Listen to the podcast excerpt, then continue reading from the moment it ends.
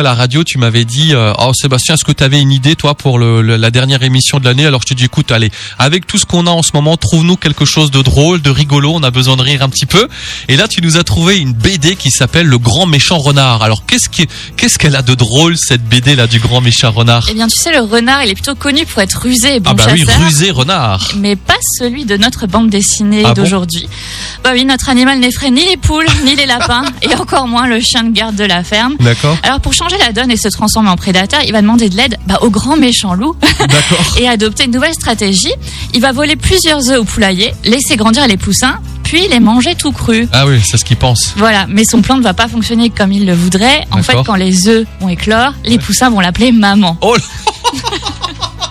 Oui, bah, tu... En effet, oui. En effet. Donc c'est une bande dessinée grand public très drôle qui est signée Benjamin Renner. Elle relate les aventures donc d'un renard chétif qui aimerait être comme ses semblables. Et si le dessin peut sembler minimaliste, le scénario lui est simplement génial.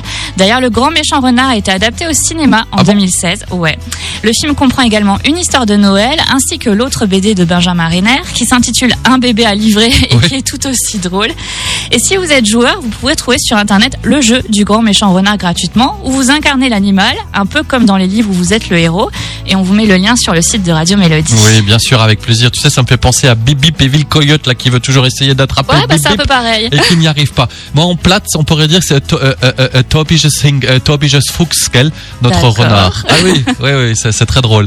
Bon, bah merci. Tu vois, là, j'ai j'ai même pas lu le- la BD. C'est tout public, hein, je pense, Ah la oui, tout BD. public. Voilà, Enfants, aussi bien, adultes, euh, tout le monde rigole. Parfait. Bon, merci beaucoup. Alors, ma chère Sandrine, au nom de toute l'équipe de la radio, merci pour tout le travail effectué tout au long de cette année 2021.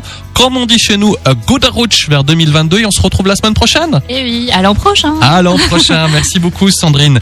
Radio Mélodie, il est 9h49. Cyberpièce